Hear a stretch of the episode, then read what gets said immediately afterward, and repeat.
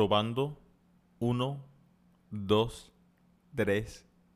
Y sí, queridos hermanos, le damos inicio y te doy la bienvenida a tu podcast favorito en esta segunda temporada. Ahora quiero que escuchemos juntos esta intro que va a ser la que nos va a acompañar durante toda la segunda temporada. Escuchemos. Las cruzadas, los templarios, la Inquisición, la ideología de género, la quema de brujas, sobre la eutanasia, sobre el aborto. Y qué sobre los abusos de la iglesia y su riqueza y sobre su historia. Esto y mucho más. Hablaremos de lo que nadie quiere hablar porque callar no es una opción. Bienvenidos al podcast del padre Hayden. Hay pelao y raspao. Pelao y raspao. Pelao y raspao. En donde de una manera crítica, empática e imparcial abordaremos estos temas que nadie quiere abordar, porque nuestra misión es la verdad. Y suena la campana que le da inicio a la segunda temporada de tu podcast favorito. Qué belleza, ¿no? Qué belleza. No crean que yo he hecho, he hecho todo esto solo, ¿no? Siempre hay unas personas que están detrás de mí, a los cuales aprecio, quiero mucho y les doy infinitas gracias por todo el trabajo que hacen precisamente para que juntos podamos presentar este podcast favorito. Estoy muy contento y muy feliz de verdad de poder estar con ustedes con nuevas intenciones, con nuevos proyectos. Yo creo que la segunda temporada ha sido fruto de mucha meditación, de muchos pensamientos y, bueno, no. Primero explicándolo, la segunda temporada se va a llamar Pelao y Raspao. Y decidimos eh, ponerle ese nombre porque muy en el fondo vamos a tratar temas que son muy sensibles y a tocar temas que son un poco espinosos y que la verdad muchos no les gusta tocar Muchos los tienen como tabú, a muchas personas prefieren mejor callarlo. Alguna vez hablando con un sacerdote por algún comentario que hizo el Papa de esos que tanto tergiversan los medios de comunicación, él decía, ¿para qué el Papa se va a poner a hablar de esas cosas? Es mejor no tocar esos temas. Bueno, yo estoy muy, muy en contra de, de ese pensamiento. Yo por el contrario, lo que opino y lo que creo es que nosotros tenemos la misión de, anunciar la verdad, de tocar esos temas, de dar nuestro punto de vista, porque la verdad es que el contenido que muchas veces da la iglesia es tergiversado, no es tomado como verdad. Y muy, muchos de esos temas también tenemos que tenerlo claro, no solamente son tergiversados por gente fuera de la iglesia, sino por gente que está dentro de la iglesia. Yo pienso que son temas eh, muy importantes que nosotros tengamos claridad. Al mismo tiempo porque la claridad de esos temas nos van a llevar a una claridad de conciencia y una claridad de conciencia nos va a llevar a una claridad de vivir. Eh, estos temas yo eh, creo que en algunas personas van a, van a producir mucho, muchos callos, muchas cosas, ¿no? Algunos estarán de acuerdo, otros no estarán de acuerdo. Algunos criticarán, otros aplaudirán, pero yo quiero dejar claro algo muy desde el principio, es que mi intención no es ni que me aplauden, ni que me critiquen tampoco, pero sé que eso hace parte del camino. Mi intención no es que estés de acuerdo, que no estés de acuerdo conmigo, tampoco es mi intención.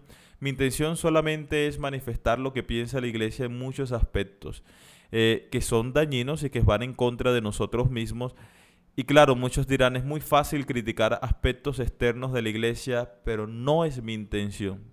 No es solamente tocar aspectos o temas que son externos a la iglesia, sino que también tocar temas que son muy controversiales dentro de la iglesia, que a veces hay que cogerlos como guantes de seda y que muchos no están de acuerdo, ¿no? Uno de esos temas de los cuales vamos a pretender abarcar es el tema de los abusos sexuales de la iglesia. Entonces no se trata solamente de decir es que ellos están equivocados, también se trata de reconocer nuestros errores, demostrar toda la amplitud del campo porque muchas veces por los medios de comunicación se tergiversan y, y no dan una noticia completa. Pero en fin, es tocar todos esos temas que hacen parte de nuestra iglesia y que hacen parte del mundo, tocarlo desde la perspectiva de Dios, tocarlo desde la perspectiva de la fe y desde la perspectiva humana. Porque una de las razones que también quiero y quiero lograr con esta segunda temporada eh, es poder unir esas dos dimensiones, lo espiritual y lo humano, porque lastimosamente nosotros, con ese deseo de, de llegar de santidad, de llegar más lejos, eh, terminamos pasando por encima de las personas, ¿no? Como que nos desvirtuamos, que nosotros somos humanos, que nos equivocamos. Esa es como, como mi intención y como mi propósito por esta segunda, segunda temporada. Es denunciar lo que está mal, verlo desde una manera empática, o sea, es ponernos y tratar de ponernos en los, en los zapatos de los otros y tengo un equipo que detrás me está ayudando para eso. Y pues bueno, no, también se trata de ser un poco objetivos y, recordar que pues yo soy sacerdote y obviamente eh, voy a hablarlo desde, desde esa dimensión, desde la dimensión de Dios, pero ojo, yo también soy muy partidario eh, que no porque yo lo crea tengo que imponérselo a los demás, no, no porque yo lo crea tengo que eh, imponerle mis pensamientos y mi forma y mi estilo de vivir a los otros, no en estos días hubo algún revuelo porque en algún país, se me escapa ahora el nombre, querían ponerlo como un país cristiano. Y vamos a ver que los que primeros se opusieron a eso fueron los obispos católicos. Con esta mentalidad también, o sea, tienen, hay que tener en cuenta aquellos que no son cristianos, aquellos que no son católicos, aquellos que son minoría. Hay que también cuidar la libertad de culto y la libertad religiosa en el país que no se podría ver eh, muy bien cuando, uno, cuando un país se declara completamente cristiano, pero es por eso. O sea, que yo tenga un estilo de vida, una forma de pensar, que yo tenga mi fe, mi credo, no implica que yo tenga que imponérselo a los demás, ni imponérselo ni siquiera a la sociedad.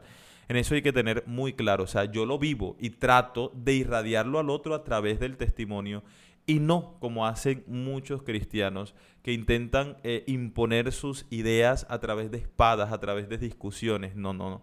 Eso nunca los va a llevar a ninguna parte, por favor.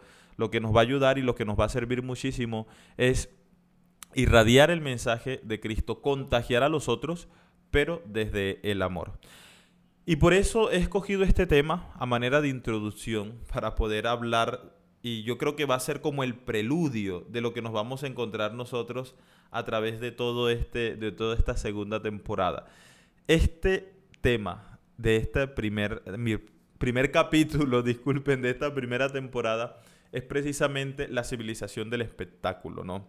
Eh, un tema muy interesante, pues no es mío, no voy a robarme la autoría.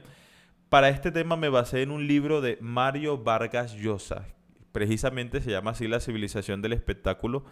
Un autor muy famoso, uno de los libros más conocidos de él es La fiesta del chivo, que es muy interesante, del dictador que se llama, le llamaban el chivo. Ojalá puedan buscarlo y puedan leérselo.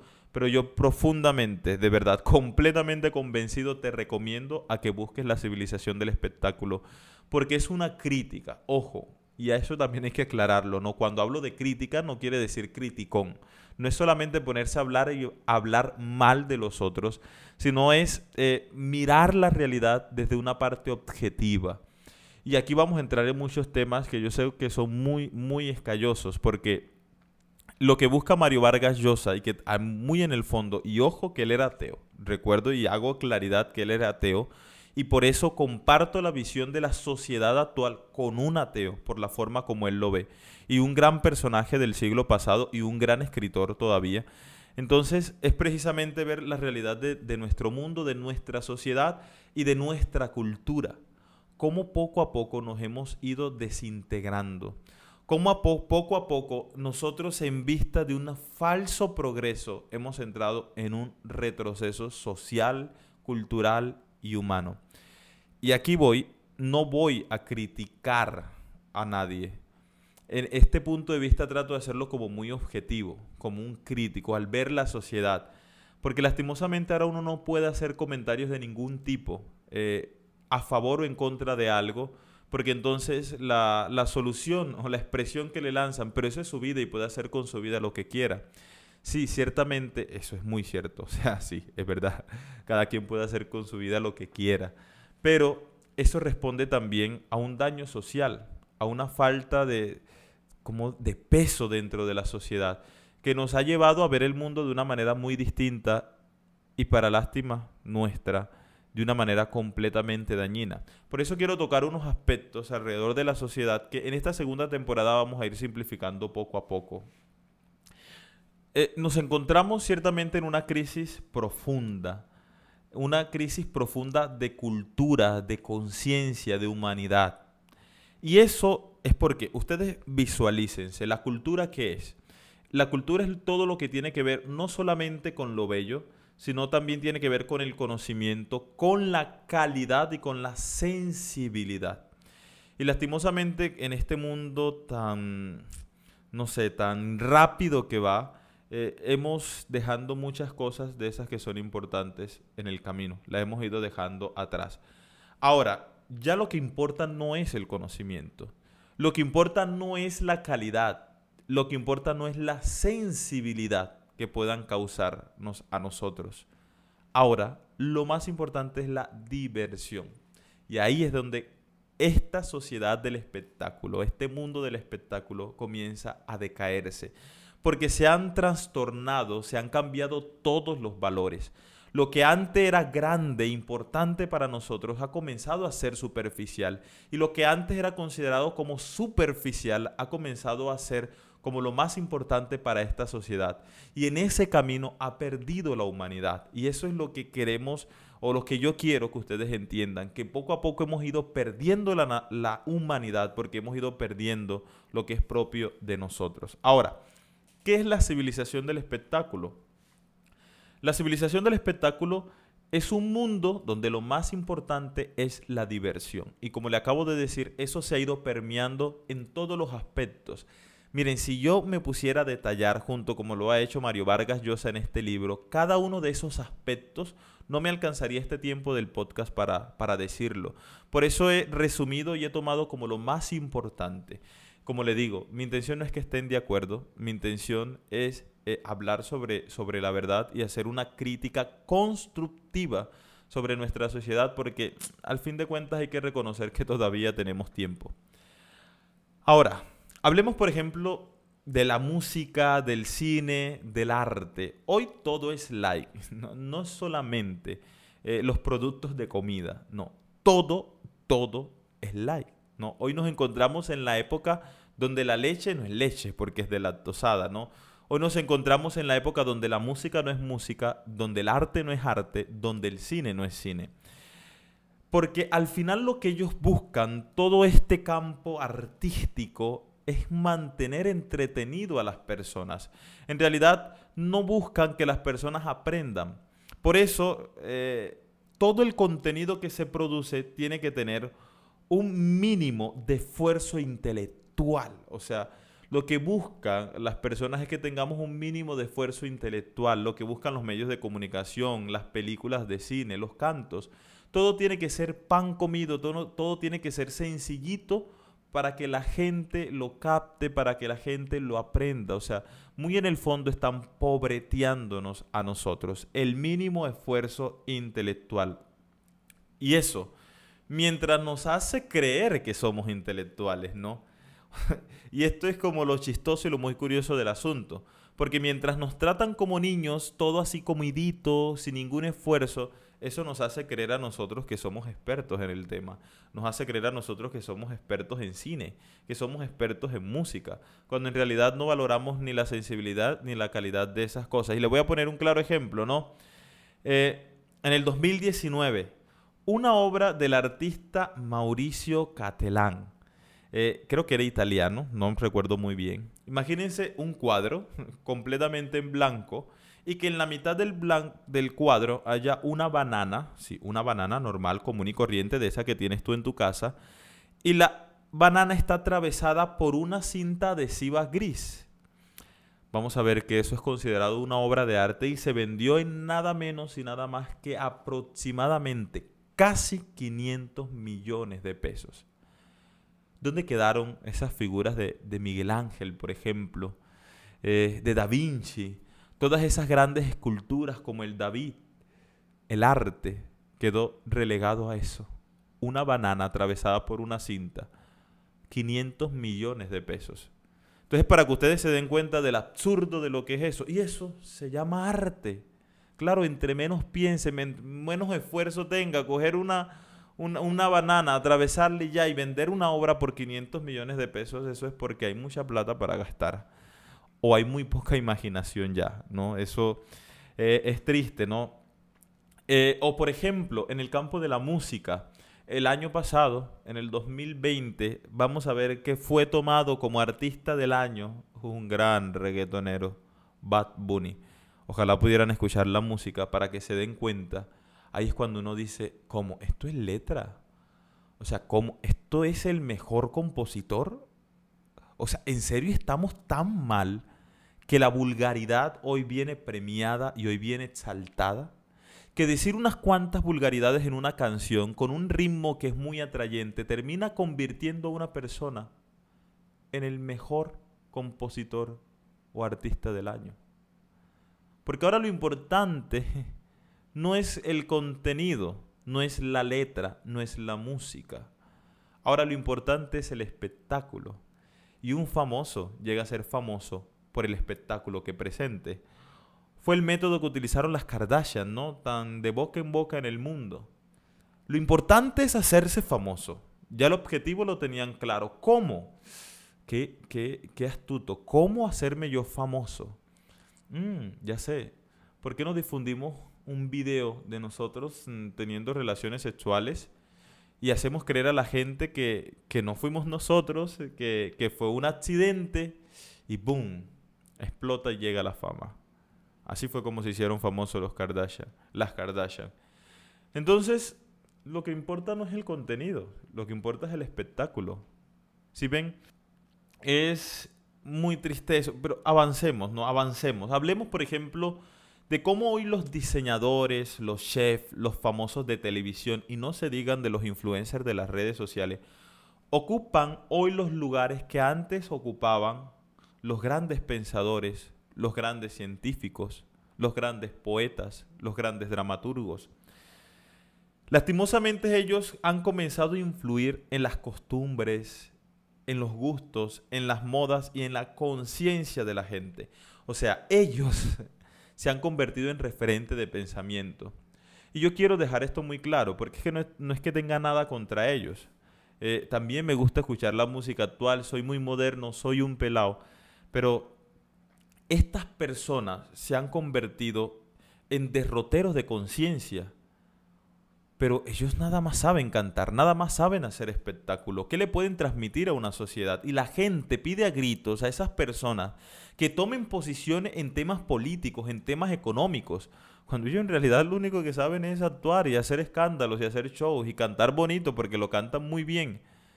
Pero, por ejemplo, en esta situación que está viviendo Colombia actualmente, eh, estamos en el 2021, por si alguno lo escucha en el 2030 o en el 2050, estamos atravesando una situación muy difícil de paros nacionales, porque tenemos un presidente, mejor evito la palabra para no ser hiriente, pero en fin. Eh, le pide, la gente le exige a los famosos, a los cantantes que, que se pronuncie, que se habla. Y entonces muchos de ellos dicen que no, pues que no se van a meter en temas de política y prácticamente la gente los obliga no son ellos a los que les tenemos que preguntar. No son ellos los que tienen que decir cuál va a ser la solución de nuestro país, por favor. Tenemos que escuchar a sociólogos, a politólogos, a gente que haya estudiado, a los líderes de verdad que se forman precisamente para eso, pero a ellos nadie los escucha y a nadie les interesa escucharlo. Porque es que hoy es más importante gastarse tres y cuatro horas en la noche escuchando el programa de Juan da Caribe. Eh, sí a todo, por a través de Instagram que escuchar, por ejemplo, los programas que hace Adriana Lucía con referente a lo del paro nacional, donde tiene varios invitados muy interesantes. A la gente no le interesa eso. A la gente no le interesa cambiar el país, a la gente le interesa el show. Y Juan Caribe se los da. Entonces tiene muchísimas y muchísimas gentes conectadas. eso también es para que nos formemos el criterio y no tengo ningún problema con el programa de Juan Caribe. No, pero solamente para que nosotros logremos comparar cuál es el interés de las personas en realidad. Otro ejemplo muy claro pasó en Indonesia, donde la táctica que utilizó el gobierno para que la gente se vacunara, ahora estamos en el tiempo del COVID-19, de pronto los que escuchen en el 2050 podrá aparecer en la historia, en la historia moderna el COVID que ha dado tan duro al mundo. Y, y bueno, la táctica para que la gran población se vacunara era utilizar los influencers. Claro, la gente veía que los influencers se vacunaban y ellos se vacunaban. ¿Hasta qué punto O sea, escuchen esto. O sea, ¿hasta qué punto nosotros necesitamos un influencer que se vacune para yo vacunarme? No importa lo que digan los científicos, no importa lo que digan los médicos, no importa lo que digan esas personas que se han dedicado y partido el lomo estudiando, investigando, no importa lo que diga y haga un influencer. Entonces, si un médico científico a mí me dice vacúnate, yo digo que no. Ahí me sale toda la superstición del caso. Pero si un influencer se vacuna, ah, entonces yo digo que sí. Ojo, detractores de conciencia.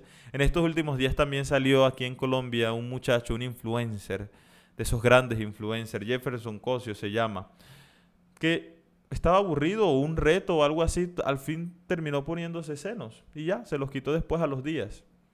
Y entonces nadie, pues nadie diga nada, igual ese es su cuerpo y puede hacer lo que quiera.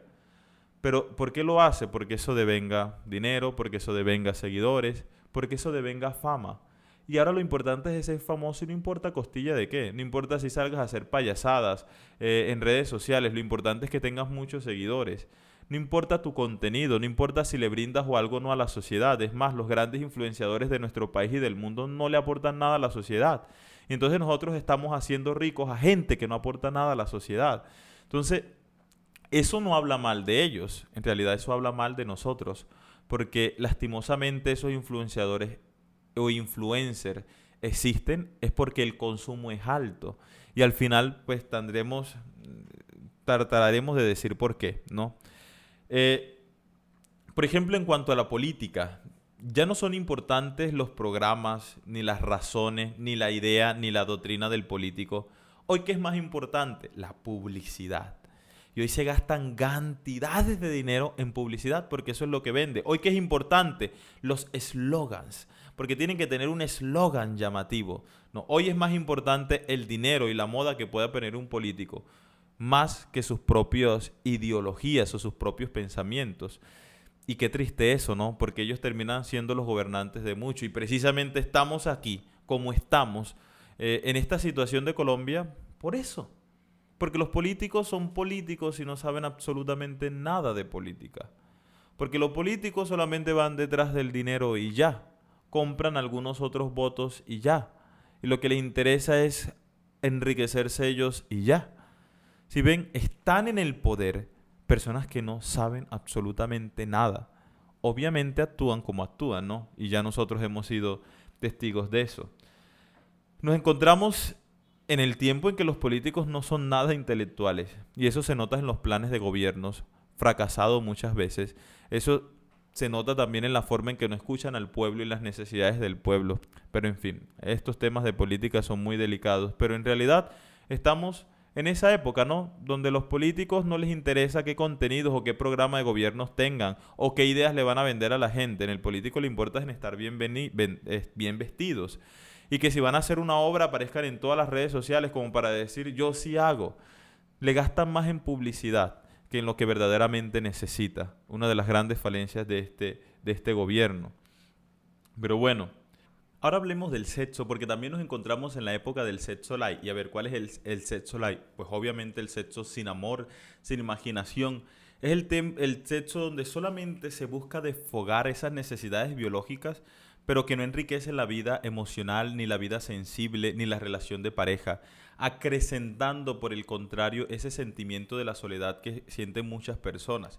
Y otro de los errores y de los grandes males que en nuestra época y en nuestro tiempo es precisamente el de haber sacado el sexo de las alcobas y haberlo puesto público, no detrás de una pantalla, lo que llamamos muy comúnmente como la pornografía creemos y nos han hecho entender o creer de que la pornografía es un signo de liberación, pero por el contrario es un signo de retroceso, porque es como volver a la época de las cavernas, donde el sexo era solamente un instinto animal y no era ni racionable ni pensado. Eh, hoy no existe ni erotismo, hoy en realidad el amor es lo más parecido, o las relaciones sexuales es lo más parecido a una relación pornográfica, que a una relación de amor verdadera. Eh, no se diga ni siquiera de los medios de comunicación, ¿no? Que han pasado a ser eh, amarillistas completamente, donde solamente buscan la sensación, el espectáculo, todo lo que sea muerte, todo lo que sea destrucción, todo lo que sea catástrofe, porque al fin de cuentas eso es llamativo para la audiencia y es al final lo que persiguen muchas cadenas televisivas, muchos periódicos a nivel mundial. Ese periodismo objetivo lastimosamente está en vía de extinción y los buenos periodistas también están en vía de extinción. Además que ellos, esos medios de comunicación, lo único que hacen alimentar es esa sensación morbosa que tiene la gente que hace muy poco de estar pendiente, chismoseando y husmeando la vida de los demás. Claro, eso ha pasado a ser algo muy importante. Ver y estar pendiente de lo que hace la vida del otro, lo que hacen los famosos, lo que hacen los artistas. Por eso estas revistas de, de show son tan importantes eh, a nivel mundial, porque a la gente al final de cuentas lo que le gusta es esa sensación morbosa de estar husmeando la vida del otro, claro sin que le esté morbiando la suya, morboseando la, la, suya propia. Y ahí he llegado a un punto que, que, me llama mucho la atención y es la crítica que Mario Vargas Llosa hace precisamente a las religiones, porque sí, también la religión lastimosamente y también la iglesia ha entrado dentro de esa cultura del espectáculo, ¿no? En varios sentidos. El primero en ese laicismo que poco a poco ha ido cediendo eh, y ha ido trastocando o, se ha ido poniéndose por encima de la religión, o sea, ha transformado. Ya hay muchas pocas personas, perdón, me enredé que muchas pocas personas, hay pocas personas que se consideran religiosos y el laicismo, y no solamente el laicismo y el ateísmo va creciendo, pero lo que es más espectáculo que eso en realidad vendría siendo aquellos cristianos que son cristianos de a momentos, aquellos cristianos que en realidad la fe está dividida de su forma de vivir. Eso no deja de ser algo vergonzoso incluso para la iglesia y para nosotros.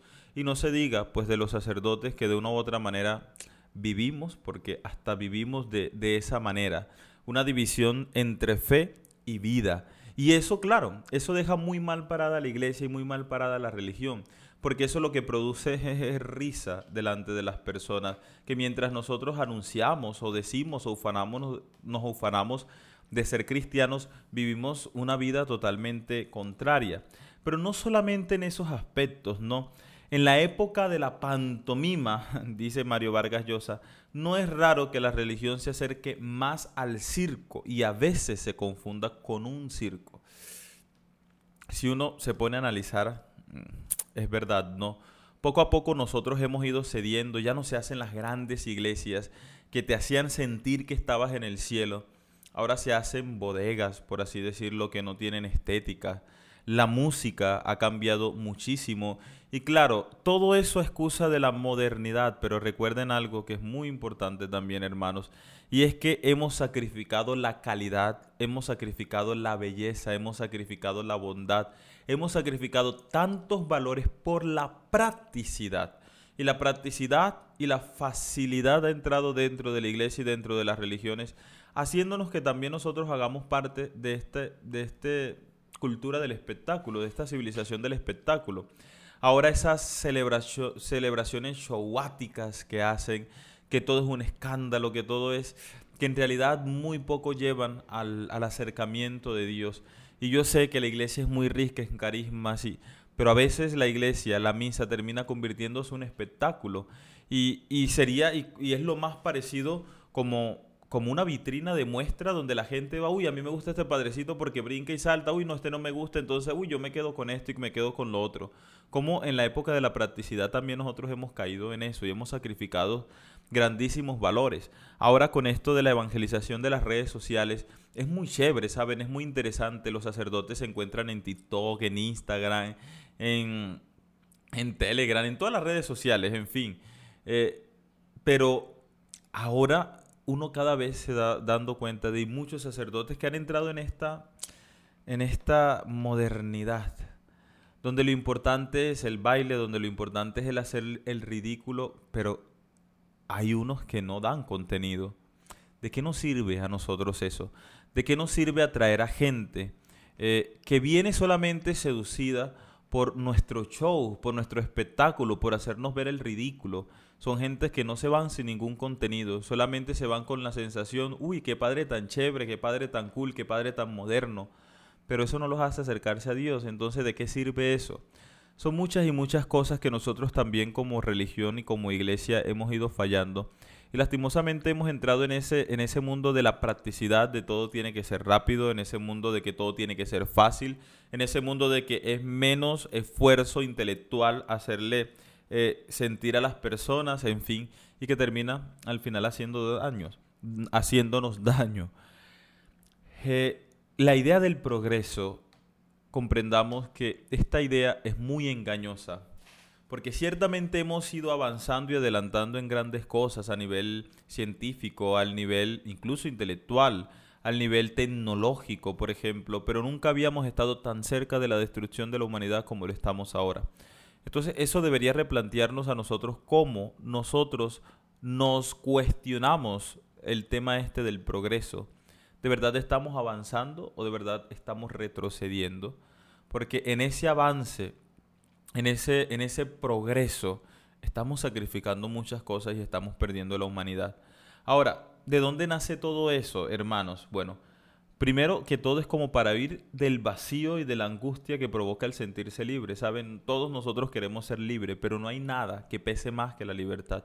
No hay nada que pese más que el tomar decisiones y por eso cada vez más se presentan los casos de los hijos de esos que fueron siempre pechichones y que no quieren salir de la casa y que tienen 20 y 30 años y todavía siguen ahí encerrados con sus padres esperando a que los padres les solucionen la vida. Esto de verdad es completamente, completamente triste. Eh, en, el, en, el, en mayo del 68 hubo un eslogan en todas esas manifestaciones que hubo, prohibido prohibir, donde puso a toda la clase de autoridad como sospechosa, entonces toda clase de autoridad hay que denigrarla, hay que ridiculizarla, hay que obviarla.